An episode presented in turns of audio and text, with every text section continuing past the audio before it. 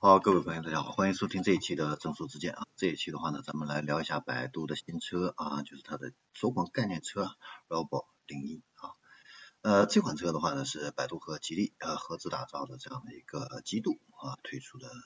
这样的一款概念车啊。那跟未来的量产车据说相似度会达到百分之九十啊。那这款车的话呢，呃，有哪些亮点啊？我们一起来看一下。呃，首先的话呢，全车取消了百分之九十的传统物理按键，包括你像门把手、换挡杆、左右拨杆等等，都是不复存在的。那车辆的内外控制，则是由 3D 一体化的超宽大屏和车辆的人机交互啊进行这样的一个实现。那除了各项物理按键，Robo 零一还对车窗、车门甚至车身的架构都做了一个精简。那除了采用主副驾的蝶翼门、后排的对开门以及无痕的车窗这样的一些设计，甚至呢，它把车辆的 B 柱啊都给取消了啊。嗯，它的这个设计上的这个新意呢还不止于此啊。在发布会上，夏一平还向外界展示了前机盖跳灯式的可升降激光雷达，以及主动升降式尾翼啊，还有可折叠的 U 型的方向盘以及升降式的卫星音箱。还有自适应的天鹅颈啊零重力的这样的一个座椅设计啊，那在这些方面的话呢，Robo 零一啊拥有主动的呃可变形的这样的一个结构，跟机器人啊颇为相似。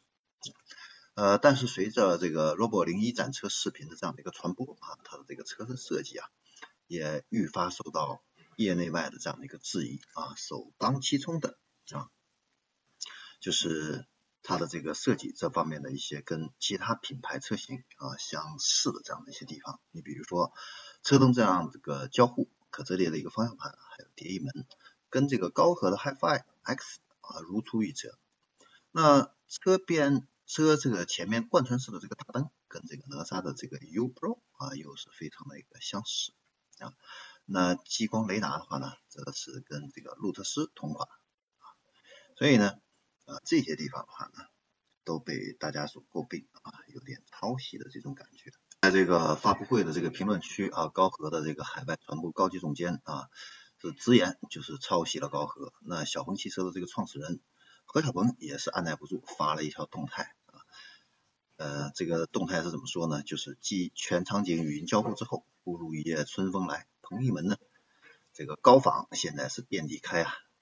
我们要继续努力啊，实现一直被模仿、从未被超越这样的一个目标啊。那除了这个内外设计语言上这方面的一个质疑呢，Robo 零一搭载的这个可升降的激光雷达也没有能够幸免啊。你像这个理想的话呢，就对这个激光雷达摆放的位置和数量进行了这样的一个呃，表达了一下自己的一个看法，就是这个升降速度怎么可能会过行人碰撞的一个法规？尽管理想把这个大众对这个 Robo 零一啊这个可升降激光雷达这个注意力转移到了这个行驶安全这方面啊，但是这个设计的话呢，也很快被业内发现，跟路特斯的这个一款车型伸缩式雷达呢是异曲同工啊，所以呢，什么拼接怪啊、一大超啊啊等等啊这些呃。词语啊，现在都是被用来形容这个 Robo 零一啊。当然的话呢，也有这样的一些积极的一个看法啊。呃，你像这个呃汽车行业分析师啊，这个江西新能源科技职业学院的这个呃新能源汽车技术研究院的一个院长来表示的话呢，呃现在的话呢，这个智能汽车这个设计的话，都是属于一个相互借鉴的这样的一个阶段啊。有相似之处也不奇怪，是吧？呃，Robo 零一的话呢，它的这个折叠方向盘还有取消 B 柱啊这样的一个设计，还体现了这样一些极度在创新这方面的一些功夫啊。那如果说我们忽略了这个设计上的这些槽点啊，就关键的这个配置啊来看的话呢，其实极度这款车的话呢，它的这个配置是还是不含糊的。首先的话呢，它有视觉加激光雷达这个双感知这样的一个方案。此外的话呢，它还采用了英伟达的这个双